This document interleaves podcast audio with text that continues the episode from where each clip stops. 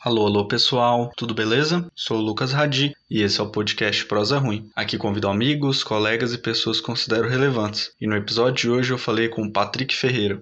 O papo foi sobre filosofia, atos nacionais e tecnologia.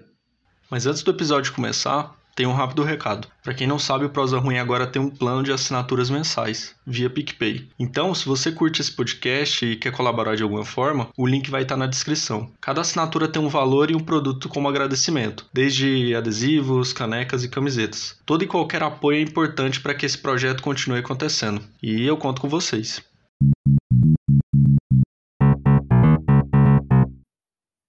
Opa, e aí, amigo? E aí, amigo, como vai? Massa demais, mano, você ter topado participar de novo. Fiquei feliz.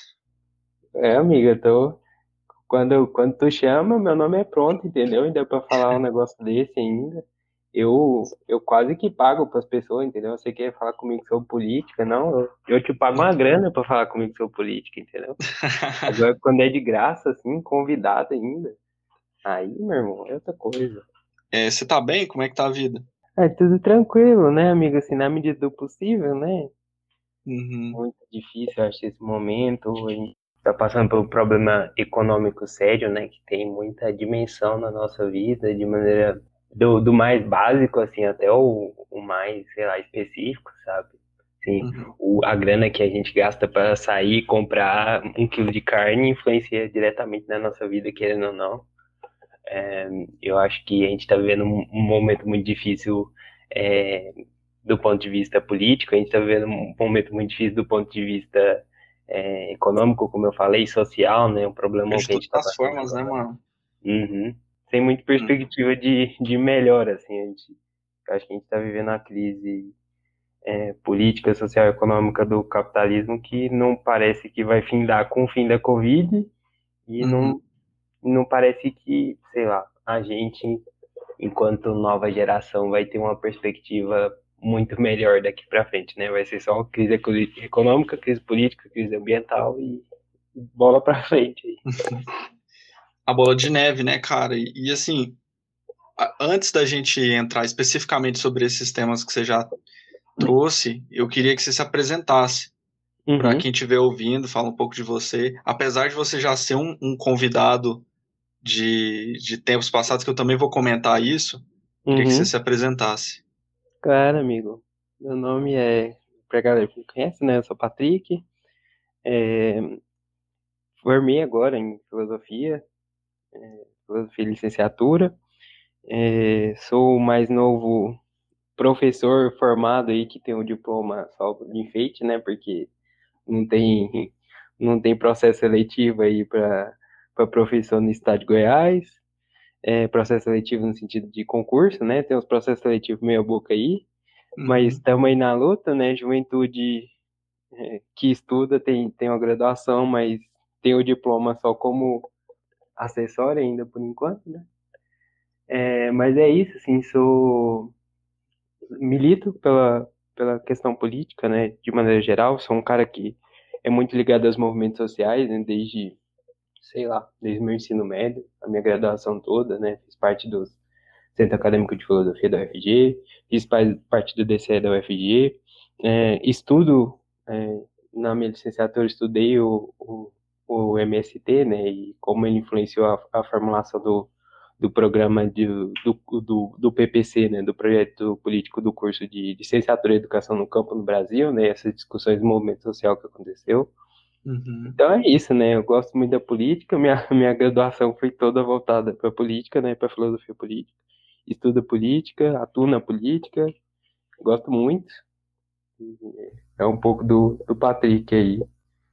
Pô, cara, há um, há um ano, um pouco, acho mais de um ano atrás, você participou também de um episódio, foi o episódio 3 do Prosa Ruim, Hum, e aqui estamos já no episódio 34. olha aí. E, e aí a gente falou de temas que são muito parecidos com o de agora, Uhum, e como historiador de formação, eu também quero puxar um pouco para esse lado, até para a gente analisar o que mudou de lá para cá. E antes disso, né, antes de da gente entrar nisso, eu queria que você falasse um pouco aí do, do, do que você estudou durante sua monografia sobre o, o MST. Eu fiquei muito interessado, eu não sabia que você tinha estudado sobre isso. Fala um pouco do, de como foi o processo, da, do, do que você estudou exatamente. Eu fiquei bem curioso. Se você puder falar. É claro, amigo, fala com, com prazer. É, no curso de licenciatura em filosofia, a gente não tem um. A gente não tem propriamente uma monografia, né? Mas a gente faz uma pesquisa é, dentro do campo da educação que a gente acha mais interessante, né? E, assim, eu acho que como perspectiva pessoal, amigo, assim, a gente se conhece, né? Eu acho que eu não queria construir algo dentro da, da, da filosofia para ser usado só dentro do dentro da academia, né? Mas eu acho que é importante quem faz assim não, não é uma crítica rasa, né? É um conceito em específico em um autor da filosofia, sei lá, estudar algum conceito específico dentro do Aristóteles, dentro de um livro específico, né? Não queria fazer isso. É, queria trazer a minha minha perspectiva mesmo, né? De é, eu acho que o movimento social para mim, eu acho que é um negócio muito doido, assim. Eu acho que muda muito a minha vida, assim, e como eu vejo o mundo e o que eu acredito é mais do que só um acreditar teórico, né? É um fazer prático também que está uhum. Entrelaçado na minha vida de um jeito que não consigo separar o Patrick militante do Patrick que não é militante ou fora da militância, sabe? É um fio que me envolve a vida toda. Então eu queria trazer um pouco dessa perspectiva, né? Então eu estudei, eu queria e aí, como é que eu poderia trazer isso para a educação? É estudar um curso que é ligado quase que intrinsecamente à a, a, a, produção do curso, né? A, a, o anseio, o desejo do curso, que é esse curso de licenciatura em educação no campo. Uhum. Ele nasce de uma demanda dos movimentos do campo para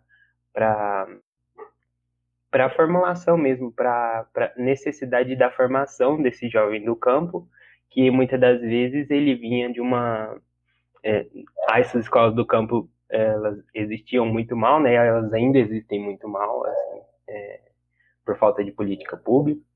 É, e, e, é, muitas das vezes era um, um, currículo que era dado nas escolas do campo, que era um currículo que era o da escola básica da urbana e era jogado para o campo, né? E a figura que é retratada do, de, desse camponês é uma figura sempre muito jacosa, né? É, no uhum. sentido uhum. de o camponês é, é, esse sujeito matuto, né? Esse sujeito é, endurecido pela vida é, na roça, é uma, e muitas das vezes é, é um sujeito atrasado do ponto de vista é, intelectual e, e, mais ou menos senso comum, né? Exatamente. É, e, e o que eles, e o que eles é, e um debate que eu vejo muito né, na, na transcrição, no, no escrever do PPC do, do curso de licenciatura em educação no campo é, é isso, né? Os, os pais dos, dos, dos, dos novos camponeses, né, desses, desses sujeitos novos, eles, eles queriam que os filhos tivessem uma educação e aí eles se desdobravam para oferecer essa educação para essas crianças e mandava eles para muitas das vezes para para as escolas urbanas, né, perto do, do, dos, dos ambientes rurais. E muitas das vezes as crianças elas voltavam dessas escolas e elas não queriam ficar no campo, entendeu? Não tinha, elas queriam ir para a cidade, ir para o ambiente urbano e como e, e, e, a escola também como esse lugar de, de é, dominação ideológica, né, de reprodução ideológica dentro uhum. Desse espaço que é o campo, né? Então as, as crianças voltavam do campo e não queriam mais viver do, do campo, não queria viver mais da agricultura familiar, elas queriam ir para a cidade e comprar o iPhone delas e viver uma vida é, nesse sentido de consumir, entendeu? De ser esse cidadão que consome, esse sujeito que consome. É, então é um pouco dessa, desses debates, né? Que, que vão formular, vão ser, vão ser a base da formulação do curso de, dos cursos de, dos PPC de licenciatura em educação no campo, que é o, o curso para formação é, de novos professores com esse novo olhar para a questão do campo é, e tudo isso que passa a questão do campo, né, desde é, agricultura familiar, desde sei lá, assim, é, porque quem sustenta, na verdade, o, a cidade é, é, a agricultura familiar, né, o pequeno produtor, Sim. porque o, o, grande latifundiário exporta o que ele produz dentro do, do país e o, o, as pessoas que estão aqui que vão passar de fome que lutem, sabe? E, o que sustenta a, a produção, o, a demanda da cidade é esses pequenos agricultores. E, e é um, é um pouco disso, sabe? Desses debates que vão surgir, esses cursos que, que são formação desses, desses novos professores com esses novos olhares, é, com base nessa demanda que é do movimento social, né? Então, eu queria estudar um pouco, né, desse outro sujeito que produz essas demandas para a escola e que não é necessariamente o mercado, né? Porque o mercado produz essa, muitas dessas demandas da escola. E, e, eu queria estudar, então, qual é esse novo sujeito? O movimento social?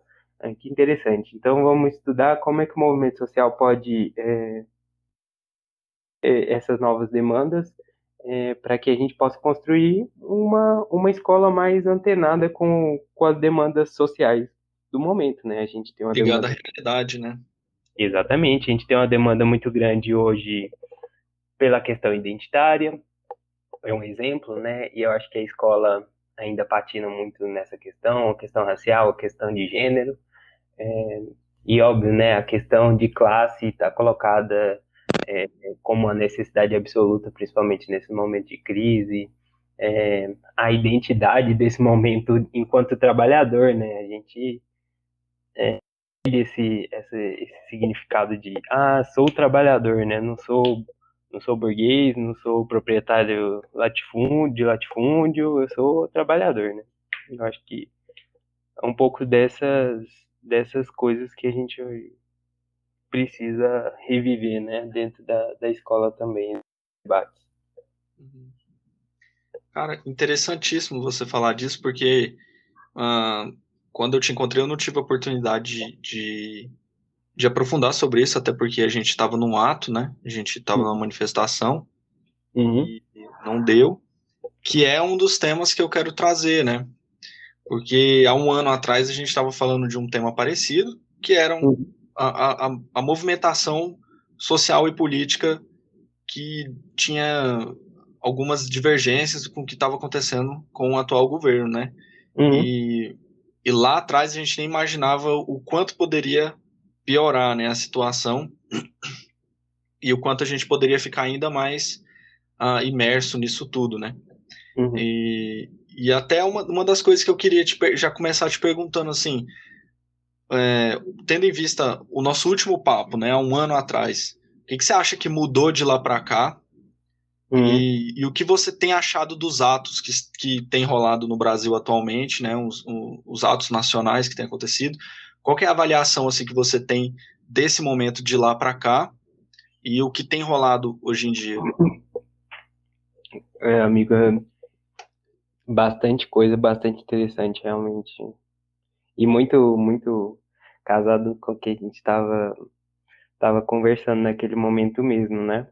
Eu lembro que a gente estava discutindo a questão de vamos, vamos para a rua, porque isso de alguma forma ia reproduzir o jogo é, da direita, né? Aquela época o Bolsonaro estava convocando manifestações né, na defesa do, do governo uhum. e estava surgindo as primeiras manifestações contra, manifestações de rua, né? Contra é, contra o, o, governo de maneira geral, ainda não tinha toda, todos os escândalos que a gente vai descobrir com o início da CPI. Né? Mas é muito interessante a gente fazer o paralelo hoje, né? Eu acho que naquele momento a gente, primeiro, a, a, a direita ainda, ainda tinha hegemonia, né, desse, da, das manifestações de rua, o Bolsonaro ainda tinha um, um aceitável aceitação, né? Ele ainda era ainda bem aceitado, ainda bem avaliado de, de maneira assim, mais geral, uhum. perto do que é hoje, né? É, e a gente estava nessas discussões assim, será mesmo que a gente vai para a rua nesse momento, né? É o momento de fato da gente ir para a rua. É, eu acho que fazendo paralelo hoje, a gente tem clareza mais do que absoluta de que é, o Bolsonaro é um, um, é um problema maior do que ainda a própria pandemia, né? Assim, ele potencia a gente hoje, a gente sabe amplamente disso com, com os documentos da CPI, né? Que o governo atuou abertamente para a transmissão e para disseminação do vírus. Sim. É, a, o, o, o, Pedro Halal teve lá na CPI, né, que é um, um pesquisador assim bem respeitado, é, dizendo que a gente tinha mais ou menos 80% de mais mortes do que outros países, né, que lidaram com a mesma situação.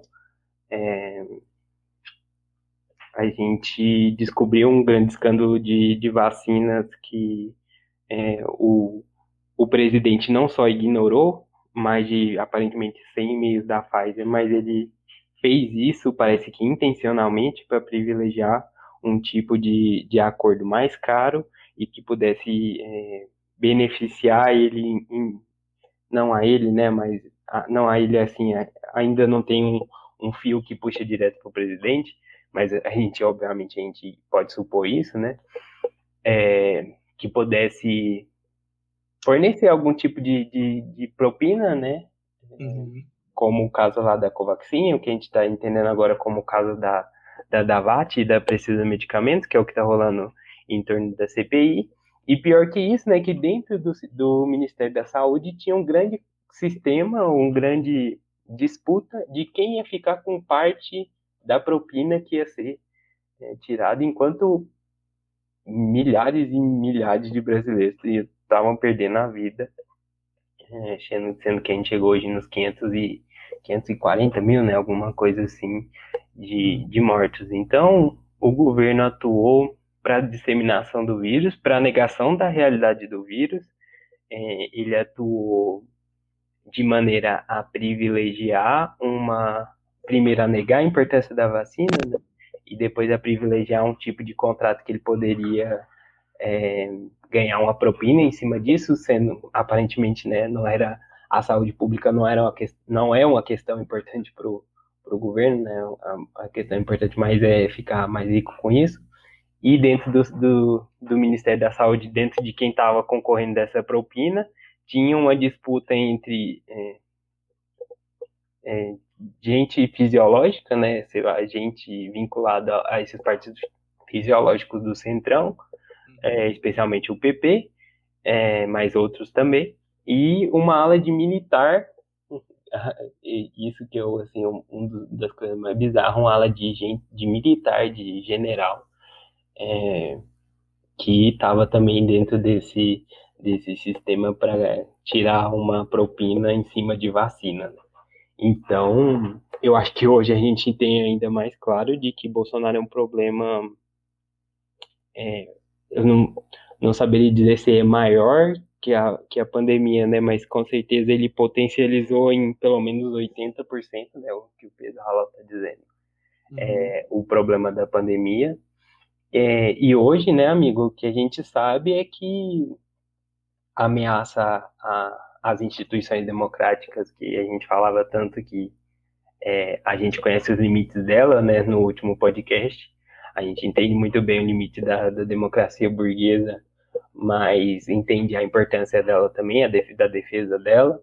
É, a gente entende que o, o Bolsonaro agora tem atacado, sempre atacou, né, mas tem ainda intensificado o discurso dele de ataque às às instituições, né, a, agora ao, ao voto, é, o que pode, o que muitas, muito, pode, indica muito fortemente a possibilidade da gente é, ter um golpe militar mesmo dado se, o, o, se ele não sair vencedor de 2022, contando com o apoio das Forças Armadas, é, seja a Marinha Aeronáutica como a base das polícias civis, civil, da base da polícia militar dos estados, né?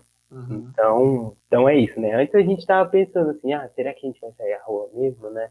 A gente tem um problema muito grande, que é o problema da pandemia, é, então a gente tem que ponderar. Hoje a gente sabe se a gente não, não bota um freio no Bolsonaro é, muito claro. E além do Bolsonaro, né, a gente bota um freio nesse projeto que o Bolsonaro representa. É, 530 mil mortes vão ser é, um, um passo dentro de outros muitos males que ele pode causar ao, ao Brasil de maneira geral, né? Uhum. Então, então eu acho que é um pouco. E assim, uma das coisas que a gente também comentou que eu queria trazer uhum. tem a ver com, com a questão da, da frequência dos atos, né? Porque uh, o nosso último papo foi basicamente também falando sobre o, o, a, a questão dos entregadores, né? Que eles estavam saindo em protesto naquele momento, e as manifestações nos Estados Unidos, né? Do Black Lives Matter, uhum. né? Na questão do racismo e tudo mais. Então a gente trouxe isso, assim, fazendo um paralelo com as coisas que estavam acontecendo no Brasil. É, e agora já é um, um, um, outro momento, uma outra realidade, outra demanda. Uhum. É, o que você tem achado, assim, tem rolado vários atos no Brasil inteiro, uhum. é, intercalando com atos final de semana e durante, de se, durante dias de semana. O que, que, você tem achado, assim, disso tudo? Né, do, desse momento, da frequência dos atos, da organização? Qual que é a sua avaliação desse processo como um todo? Fechado, amigo. Acho que esse, esses, os atos é um negócio muito importante, né? Realmente. É, para entender a conjuntura nesse momento, é, porque tem muita coisa que está envolvida, né? É, a gente tem, teve três datas de atos, né? Nos, nos últimos, nos últimos momentos, no, no, no último mês, né? Praticamente. Uhum. É, e a gente pode discutir é, a, a questão tática mesmo, né? A gente fala muito sobre é, tática, estratégia dentro da esquerda, é, e a gente pode discutir é, se foi uma, uma tática realmente acertada, né? Eu acho que a esquerda, de maneira geral, contava, contava que esses, esses escândalos né, que vieram à tona com a CPI da Covid uhum. fosse mobilizar um tipo de um tipo de agente, um tipo de, de, de pessoa que não tinha ainda se mobilizado é, contra o Bolsonaro afincamente, né, a ponto de sair para a rua para protestar, para se manifestar, é, e esse tipo de, de nova denúncia poderia é, surtir muito efeito nessas pessoas, né? É, e aí a gente tem que fazer a avaliação aqui. Eu acho que os atos o último ato, né, o último ato do dia 24 que eu, que eu participei, é, em Goiás foi menor, mas eu vi que em outros lugares também foi menor, né, São Paulo, Rio de Janeiro, que é a, as maiores referências que a gente tem, é, no Nordeste também, de maneira geral. É, for, foram atos menores, né, eu acho que de maneira geral o, o ato de Goiás, assim, foi uma, foi mais uma galera que tem tem uma convicção muito certeira da, da, do, do, momento político que a gente está vivendo, né? Assim, muitos de nós que estavam lá presentes são militantes sociais há muitos anos, né? Que estão mobilizados, entendem o problema do momentâneo, é, uhum. mas também uma galera que, que é próxima do, do, dos movimentos e a gente chama para colar, é, mas eu acho que foi um número reduzido para o problema é, atual que a gente está enfrentando. É, e eu acho que, não sei, vamos, a gente pode discutir aqui, amigo, mas eu acho que essas pessoas, elas não se mobilizaram, essas pessoas que é, se achavam que, que ia ter, elas não se mobilizaram para estar nas manifestações. Assim. É, por exemplo, essas pessoas que são, são contra o Bolsonaro é, e, e, aparentemente entendem é, que o que ele fez é, é uma, uma corrupção, uh, um crime de prevaricação, né, que é o que está se discutindo agora, no mínimo, é, e que tem um, esquema de corrupção dentro do, do, do governo e que o governo atuou para a disseminação do vírus de maneira geral, mas essa pessoa ela não, não, não se mobilizou para sair de casa para manifestar contra o Bolsonaro, né. Eu estava conversando com a Valesca, né, é, ela, ela é minha, minha referência, ela foi minha referência no último podcast também, e, e, é muito difícil, amigo. É muito difícil dizer qual é o motivo central, né? Eu acho que a gente pode listar vários.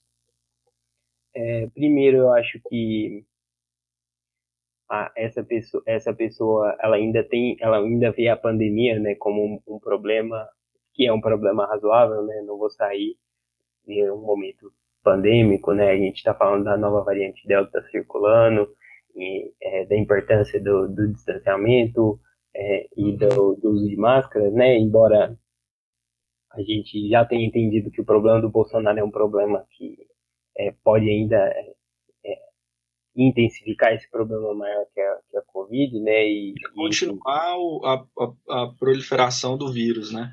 Exatamente, né? Sim, continuar a proliferação do vírus atrás de vacina, né, etc.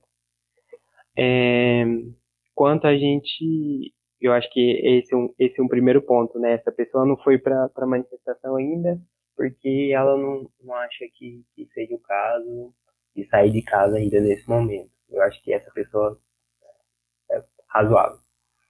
É, mas eu acho, tem uma, uma pessoa, a gente estava discutindo com a Valesca, né, que acredita que o problema vai se resolver nas urnas, né? O problema para 2022 e aí a gente vota com um novo presidente para acabar com esse problema do Bolsonaro, né? E tal, talvez seja o Lula ou uma terceira via que essa pessoa está tá escolhendo para votar. Uhum. É, e eu acho sinceramente, amigo, que talvez quem, ah, é, é óbvio, né? a gente, quando a gente está falando desses atos, a gente está falando de, um, de, uma questão de disputa, é óbvio, né? A gente está falando de uma disputa, é, uma disputa narrativa mesmo desse momento, né? A gente está indo para a rua hoje, não é um fora Bolsonaro vazio, né? É, pelo menos é o que a gente, enquanto força de esquerda organizada, radical, tenta pautar. Não é um fora Bolsonaro vazio, né? É um contra a reforma da Previdência, é, pela revogação da, da, da emenda constitucional 95, né, o teto de uhum. gastos, é, contra a reforma administrativa do funcionalismo público, né, é, contra a privatização de, de, dos serviços básicos, né, a Enel foi privatizada, está com é, uma tentativa de privatizar agora a Sanego também. É, então, o que a gente está a gente tá disputando na rua. Essa, o, a rua está em disputa nesse momento, né? É, de, de, de, discurso, né? E pela volta do auxílio emergencial também é outro, outro ponto que é muito levantado.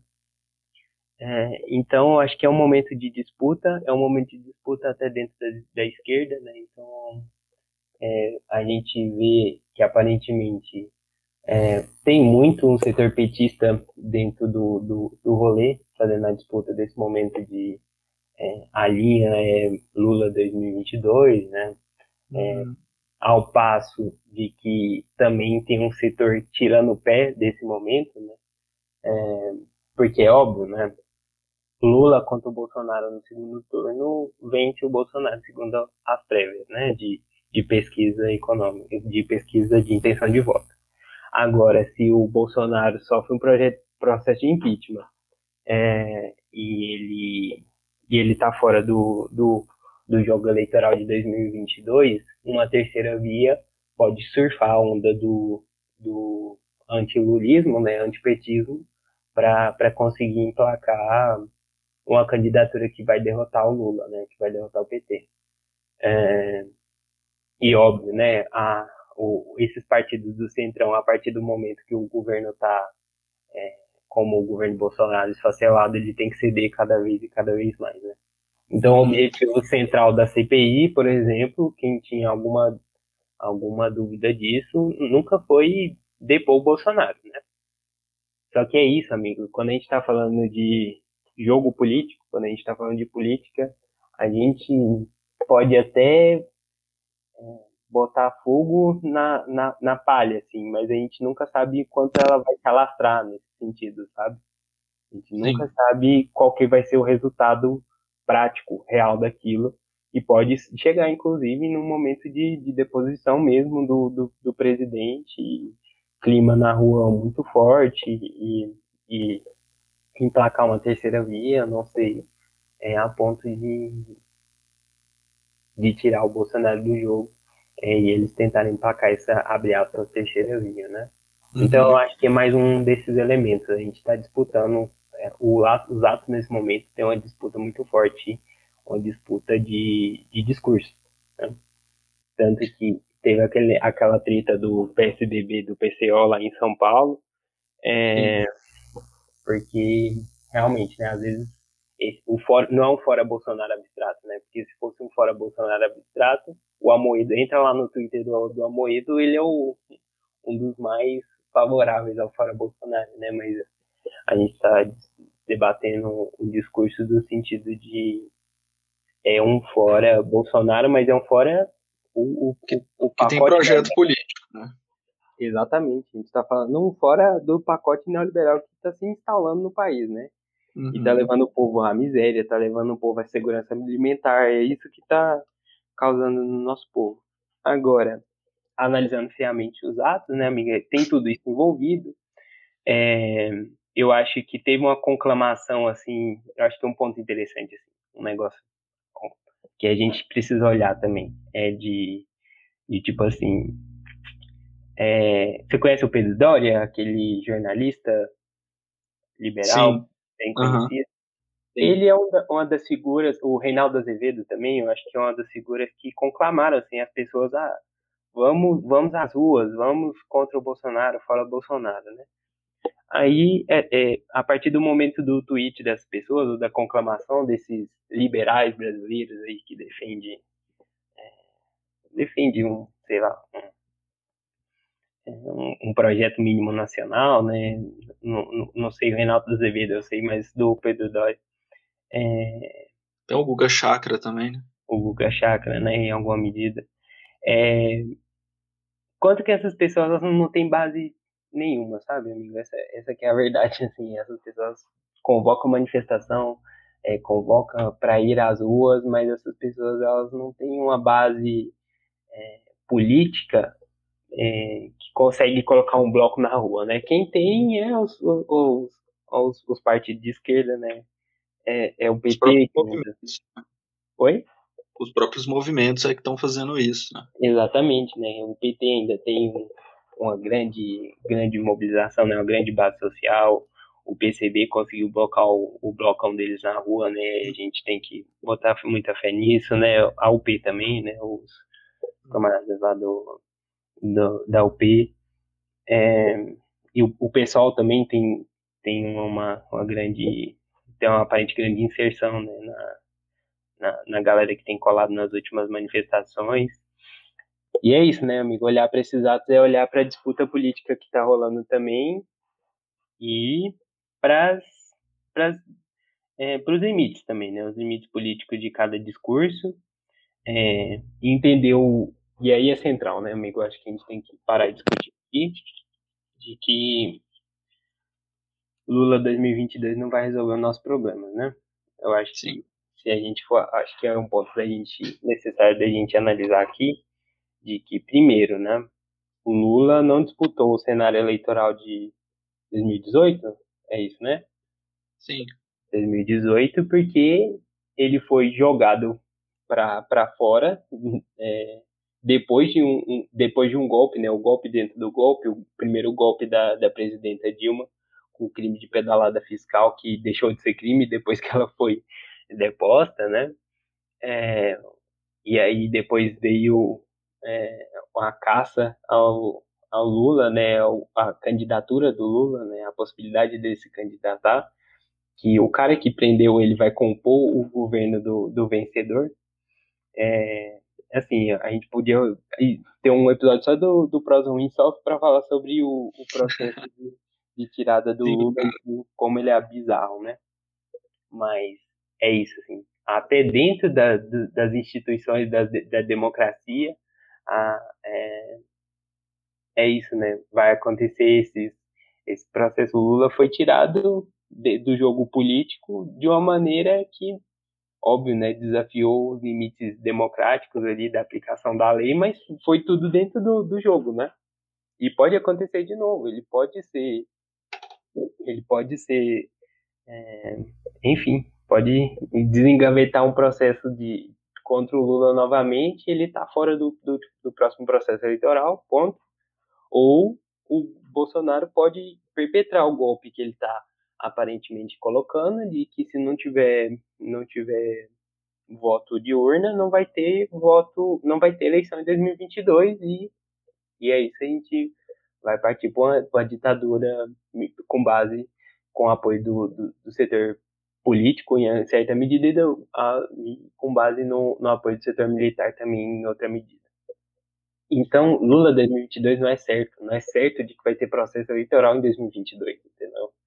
Uhum. E não é certo também que em 2022. O ponto é esse. Agora, outro ponto. Se Lula for eleito em 2022, é, é óbvio, né? Assim, é difícil. Né? Eu não estou fazendo futurologia e é política é isso, né? A gente pode botar fogo em um na palha e a gente não sabe onde é que vai parar esse fogo, né? Uhum. É, então, eu, eu, não faço futurologia, eu posso, eu, eu, posso errar em alguma medida, como eu posso errar em muita medida do que eu, do que eu tô falando aqui, mas olhando para a conjuntura política, eu acho que é o que é o mais certo, né? De uhum. que a gente não tem o mesmo cenário econômico é, que a gente tinha no, no, no segundo governo Lula, principalmente, né? Que era um cenário muito favorável de exportação é, de, de pacto comercial com a China, é, o que garantiu o governo Lula, assim, sem, sem nenhum problema em dizer, é, manter, manter, é, manter as grandes elites satisfeitas do país e manter um, um, um estado mínimo de garantias mínimas, mínimas de, de, de, de possibilidades para o povo mais pobre, né? E foi isso, assim.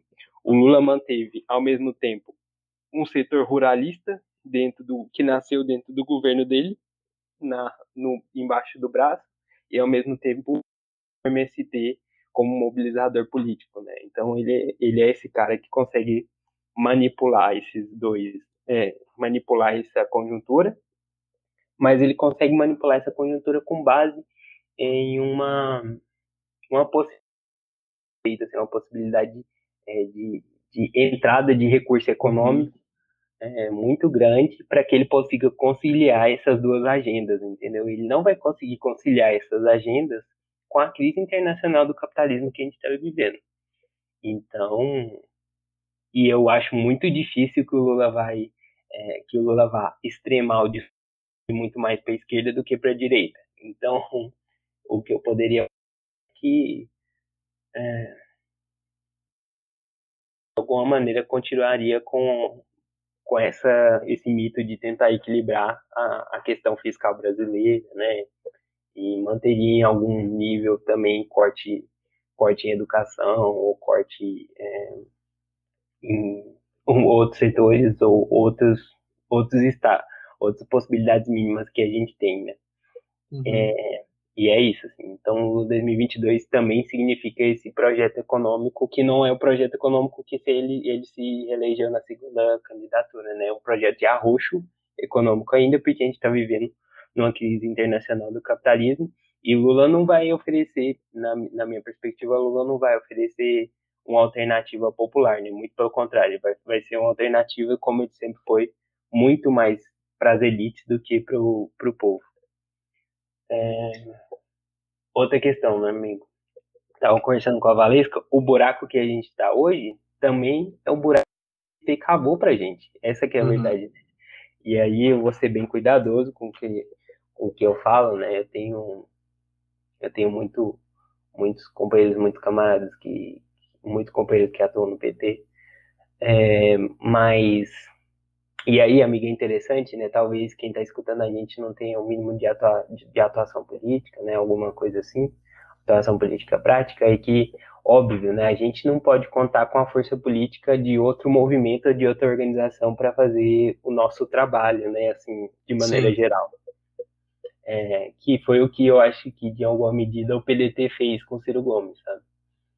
É, mas é bem verdade que o Ciro Gomes vencia o Bolsonaro no segundo turno é, e o PT decidiu por não largar a hegemonia que ele tinha dentro da esquerda para garantir o candidato dele no segundo turno, que era o Haddad, que tinha menos possibilidade de vencer, assim, muito menos possibilidade de vencer o Bolsonaro, né? É, e aí depois o Ciro Gomes descambou para a direita completa, né? Xingou o Lula, falou que o Lula era ladrão, hoje em dia ele está fazendo coisa até pior. é, que mostra, claro, né, que o Ciro Gomes é um candidato fisiológico, né, ele tem uma base mínima ali que ele parece que não larga dela, que é esse projeto nacional desenvolvimentista que funciona só na cabeça dele. É, e Cálculo, esse, ninguém sabe de onde. É, é, de onde veio o bilhão, né? É, mas é, desse nacional desenvolvimentista que ele não sabe de onde, né, que desse desenvolvimento industrial que nunca aconteceu no Brasil, não foi por não foi por falta de vontade, né, mas foi por interesse é, imperialista mesmo. E, e é isso, né? Mas é óbvio, se o, se o, se o PT é, abrisse mão de, de, da hegemonia que ele tinha da esquerda, muito provavelmente a gente teria um Ciro em vez de um Bolsonaro e talvez menos mortes, né? Sim, eu estou fazendo possibilidades, projeções, mas eu acho que o PT tem uma, uma fatia de culpa no, no momento atual que a gente está assim. E uhum. a gente precisa a gente precisa conversar, a gente precisa dialogar sobre sobre essa questão e de algum e de um mínimo mínimo mínima comparação que eu estou fazendo, acho que Lula e Bolsonaro estão há anos luz de diferença, um é o fascismo aberto e outro é a defesa da democracia que a gente tem. Né? Não são equivalentes, né? Acho que o ponto é bem esse, sim. É, é entender que não, não é a mesma coisa uhum. e, ao mesmo tempo, não isentar o, o, o, Lula do, das, das críticas que a gente tem a fazer e, se for eleito, vamos continuar fazendo. Essa é a questão, sabe? Exatamente. Não, não, não é porque ele foi eleito que a gente vai aceitar tudo de braços abertos, porque não é assim que funciona, né? Exatamente. Como eu tinha dito no começo, o nosso projeto de, de, realidade, de mundo, tem a ver com o fim do capital. E uhum. se ele dançar o jogo das cadeiras com o capital, é óbvio que, que, que, a gente não vai aceitar isso de uma maneira passiva, saca? Uhum. Uhum. É, é bem para esse lado mesmo. Exatamente. E aí. E é isso, né, amiga? A gente. Ao, ao passo que a gente também. Infelizmente, se a gente olha para a figura de esquerda hoje, é, como alternativa eleitoral, né, a gente parece que a gente só está, infelizmente, vinculado à figura do Lula, né? Isso é muito problemático também, né? A gente não uhum. conseguiu formular é, política, a gente não conseguiu formular é, movimento social, a gente não conseguiu formular diversas coisas dentro da, da própria Constituição da esquerda, até a mais radical, sem depender necessariamente desse, desse setor ou dessas mobilizações que parte desse é, do campo do petismo, né? Então, eu acho que é um desafio que a gente tem, pra, tem que ter para a gente também é, avançar politicamente a ponto de ou fazer com que esse campo avance também, ou que caia de, de vez num, num, num centrão, né? Uhum.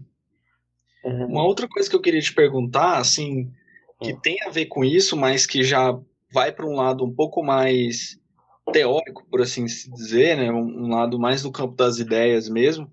Eu uhum. queria saber, assim, uma, uma questão que, que eu, eu venho pensando sempre, que é sobre os avanços tecnológicos, né? A gente vê que hoje em dia a gente marca protesto de forma online, a gente conversa, dialoga com a, a, as pessoas parcialmente dessa maneira, uhum. e assim, não dá para voltar atrás, né, nesse sentido, a gente não, é, ainda há muito trabalho de panfletagem nas ruas, mas é inegável que grupos de WhatsApp disseminam a informação de uma maneira incontrolável que pro lado bom e o lado ruim, né?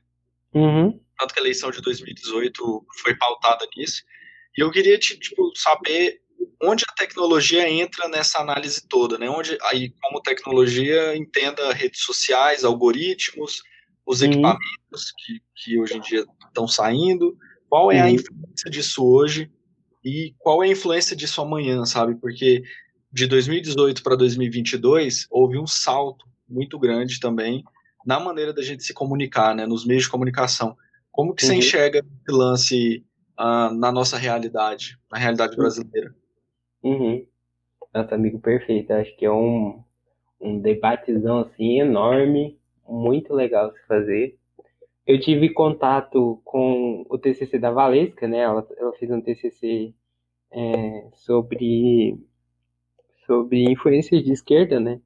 É, e como e como a gente como a esquerda tem aprendido a usar esses esses esses novos novos mobilizadores, né? Vamos dizer assim, é, as redes sociais, né? O, o YouTube, é, o Instagram, o TikTok, o Twitter, não sei.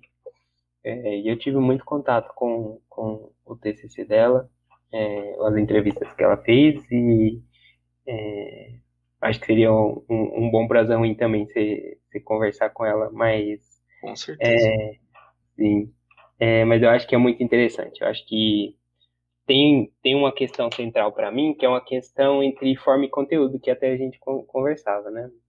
Uhum. É, porque, aparentemente, quando a gente fala de forma, é, a gente leva necessariamente, intrinsecamente, o conteúdo. Por exemplo, uhum. que a gente pode falar um negócio interessante. É, é possível a gente, a gente é, mobilizar, influenciar, é, dizer alguma coisa de uma pauta de esquerda radical dentro de uma plataforma capitalista?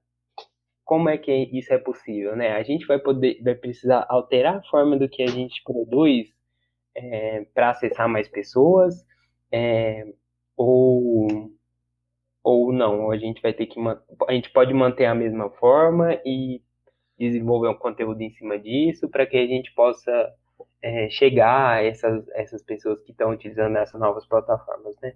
Assim, no, a, trazendo para a prática, né? a gente consegue ensinar política fazendo dancinha no TikTok com um texto saltando da tela, sabe?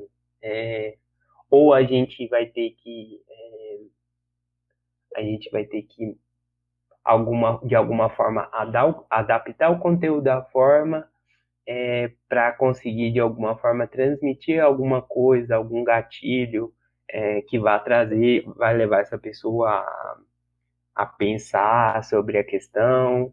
É, e aí a gente tem muitas pessoas tentando fazer isso agora, né? A gente pode citar a Sabrina Fernandes tem um, um YouTube já bem consolidado, né? O Jones Manuel já tem um YouTube bem consolidado. É, talvez eu acho que a pessoa que está fazendo mais essa, essa, esse diálogo entre forma e conteúdo talvez é a Laura Sabino, né? Que é o nome dela. Sim. Eu acho que, que é o, é o nome. Eu vi ela fazendo um TikTok sobre é, o MST vai invadir a minha terra, né? Vai roubar a minha terra, alguma coisa. Sim, ela é youtuber também, né? Posta bastante Sim. coisa no Instagram. Exatamente. Então, é, é isso, né? Na transposição da forma, a gente vai perder conteúdo? A gente perde o conteúdo do que a gente está tentando explicitar? Eu não sei dizer. Eu acho que é um debate importante. É um negócio que que mobiliza a nossa vida enquanto professor, né? A gente professor vai ter que fazer uhum. essas mediações, né, de, de forma e conteúdo sempre. É, e é um negócio que está no campo da comunicação nesse momento agora. É, é óbvio, né, a gente vai precisar, eu acho que a gente já tem caminhado bastante nisso para descobrir essa questão central agora que a gente está discutindo tanto sobre algoritmo, machine learning, né?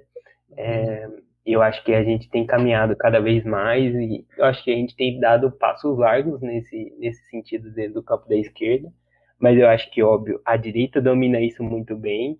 Eu acho que a direita se favorece muito mais desses espaços, eu acho que tanto pelo domínio da, da, da forma, mas, mas por mais vazia de conteúdo, né?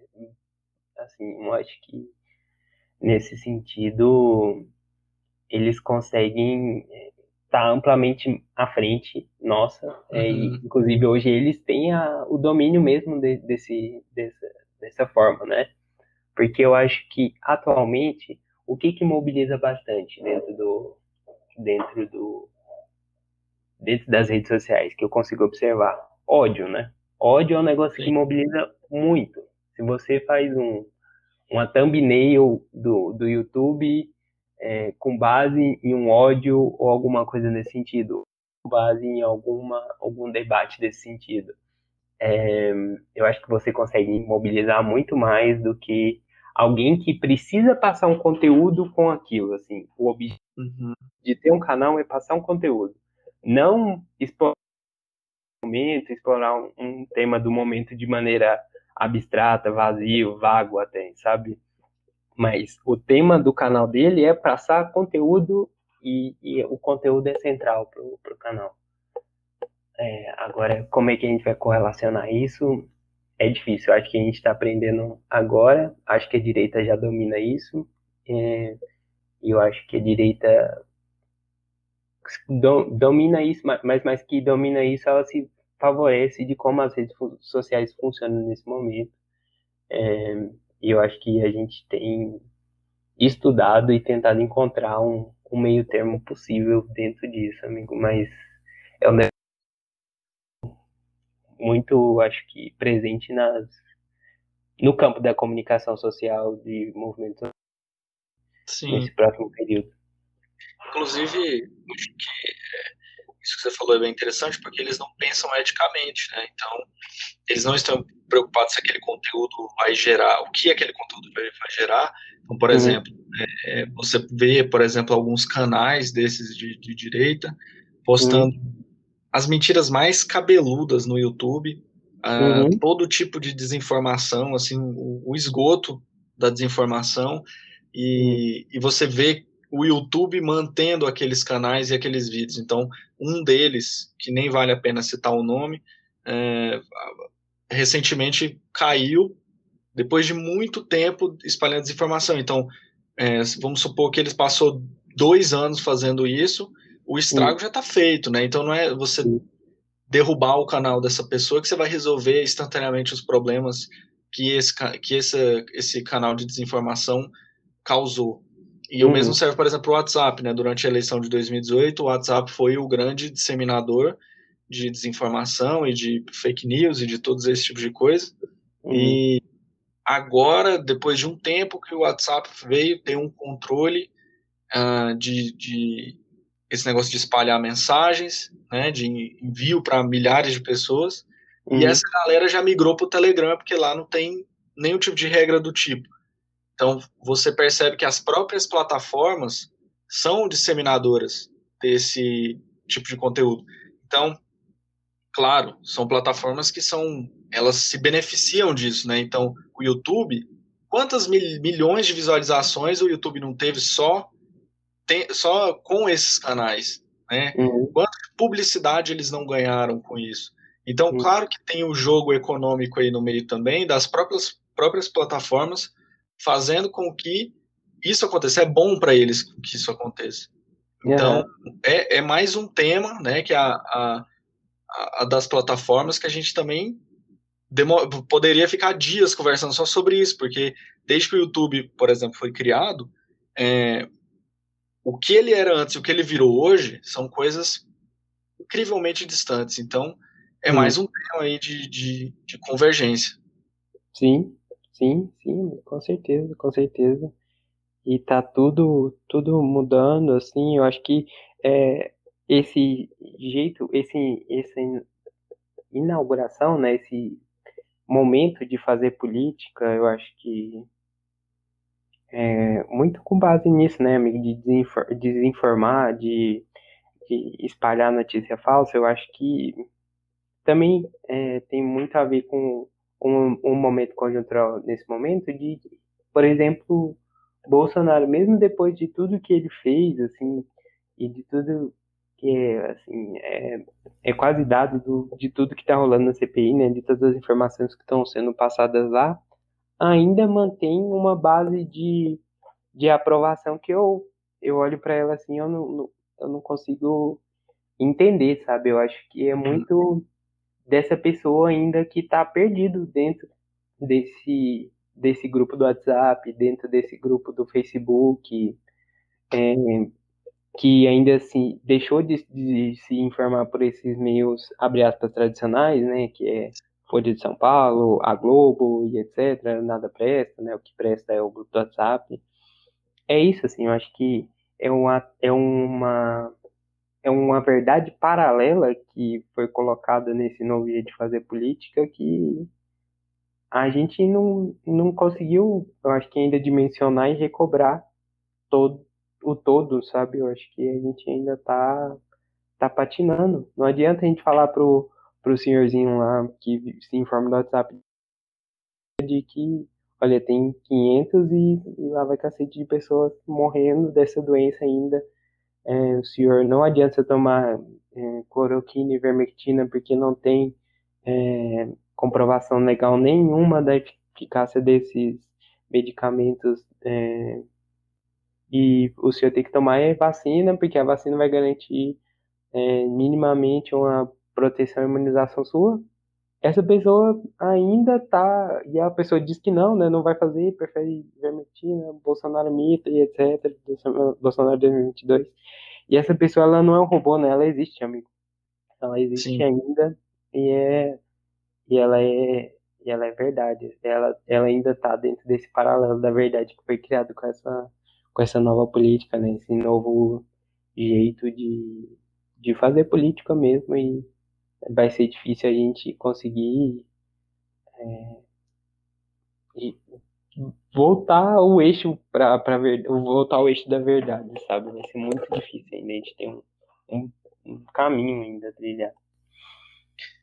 E, assim, caminhando para o final desse episódio, né? Assim, um papo profundo sobre diversas coisas. Uhum. É, esse é um momento muito importante desse podcast, no qual eu te faço uma pergunta também muito importante. A gente finalizar o nosso papo fenomenal de sempre. E eu queria saber de você, cara. Também um tema que a gente já falou, mas eu queria que você falasse assim, você me respondesse assim, o que você pensa sobre isso. Eu queria saber assim, o que falta para a gente aprofundar ainda mais é, nas discussões sobre masculinidade tóxica. Ai, amigo. É, eu discuto isso Quais muito com a minha terapia. que estão faltando pra gente falar sobre essa parada? Ou a gente, é, esse é um papuzão foda pra gente debater aqui no, no prosa também, viu? Mas eu discuto isso tanto com a minha terapeuta, cara, sabe? Eu acho que daria, daria muito, muito papo, assim, mas o que que falta? Ah, se você pudesse elencar, assim, né? Não, não, você não vai precisar se, se aprofundar tanto no, na, sua, na sua resposta, mas assim, quais, é. você, quais você acha que são assim, os principais elementos mesmo que a gente está deixando passar? Porque é, é inegável que de uns anos para cá isso virou uma discussão, até no campo político, né? Principalmente no campo político, né? Tem virado uma discussão, uhum. mas é, parece que a gente está dando voltas, né? Uhum. É, o que, que você, se você pudesse enumerar, o que seria, assim, que ainda falta para a gente falar sobre, que a gente está talvez evitando falar? Uhum. Eu acho que centralmente, amigo, a direita, ela, ela domina o que a gente considera como masculino, sabe? A gente, ela domina a questão da identidade é, do sujeito masculino.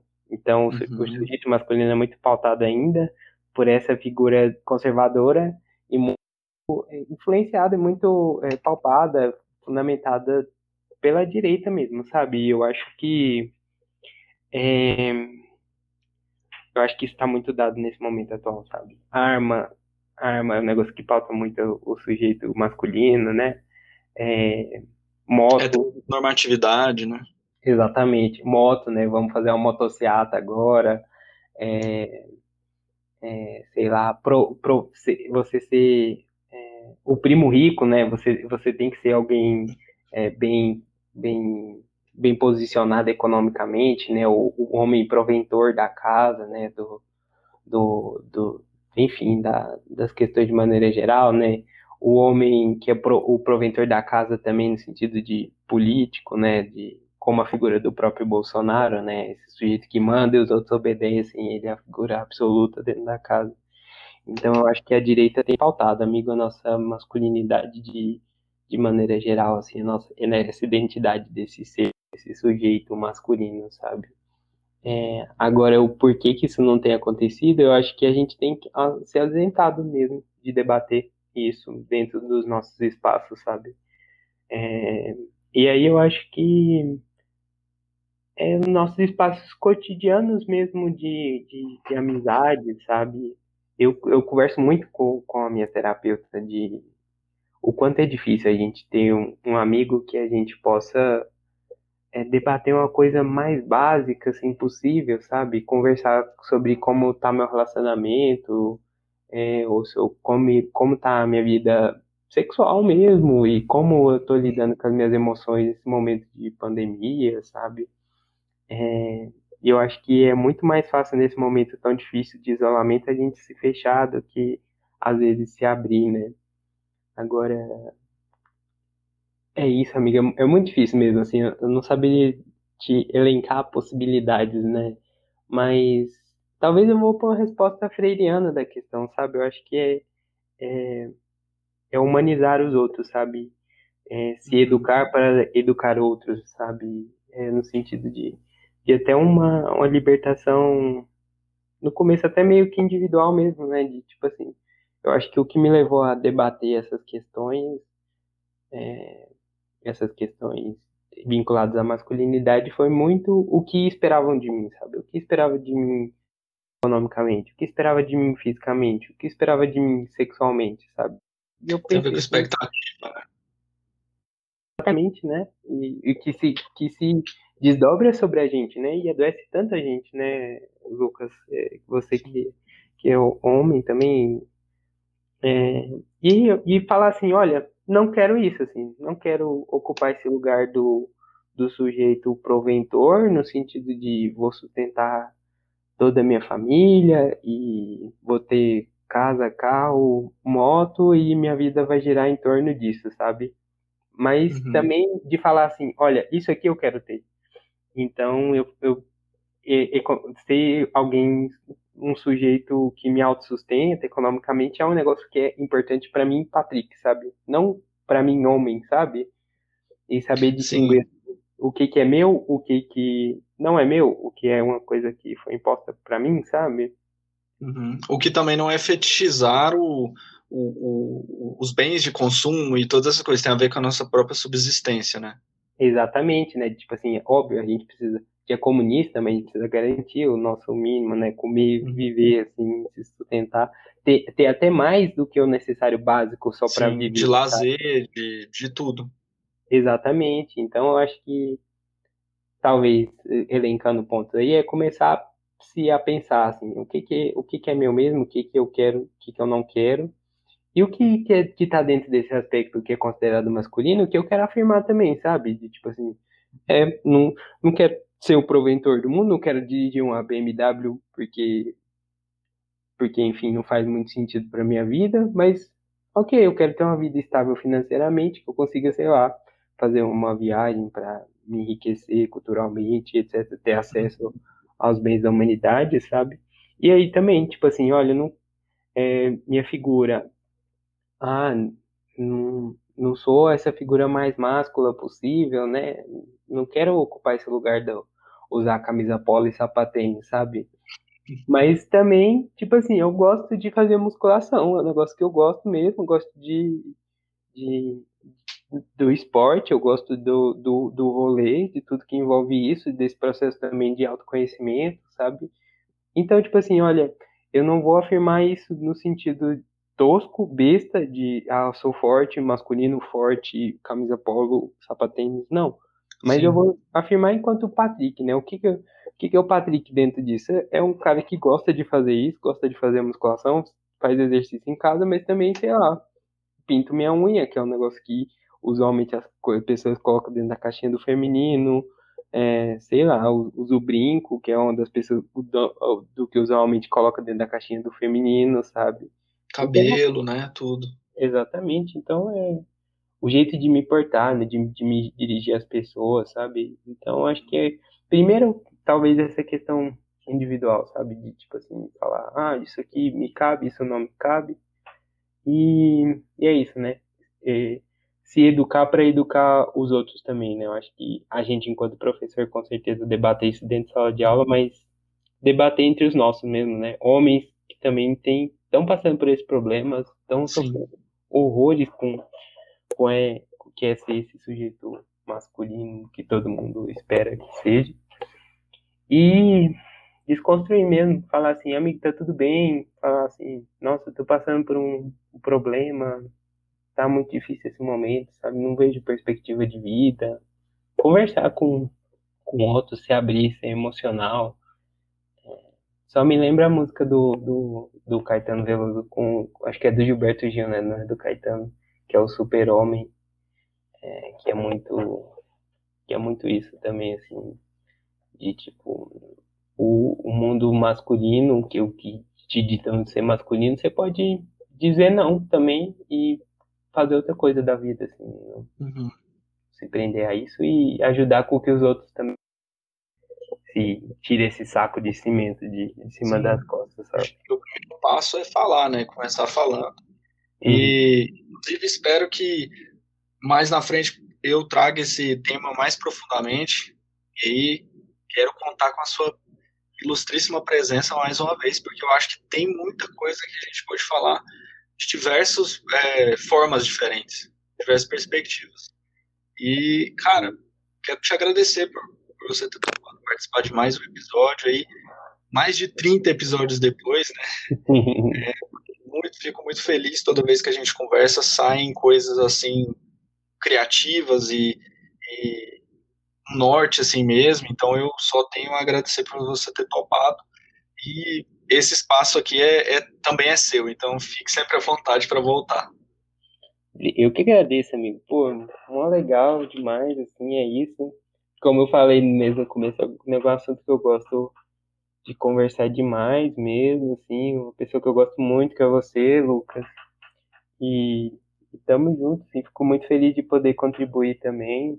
Falei demais, pô, falei uma hora seguida aí, podia ter me parado. assim, Essa é a ideia, cara, esse, esse espaço é para isso mesmo.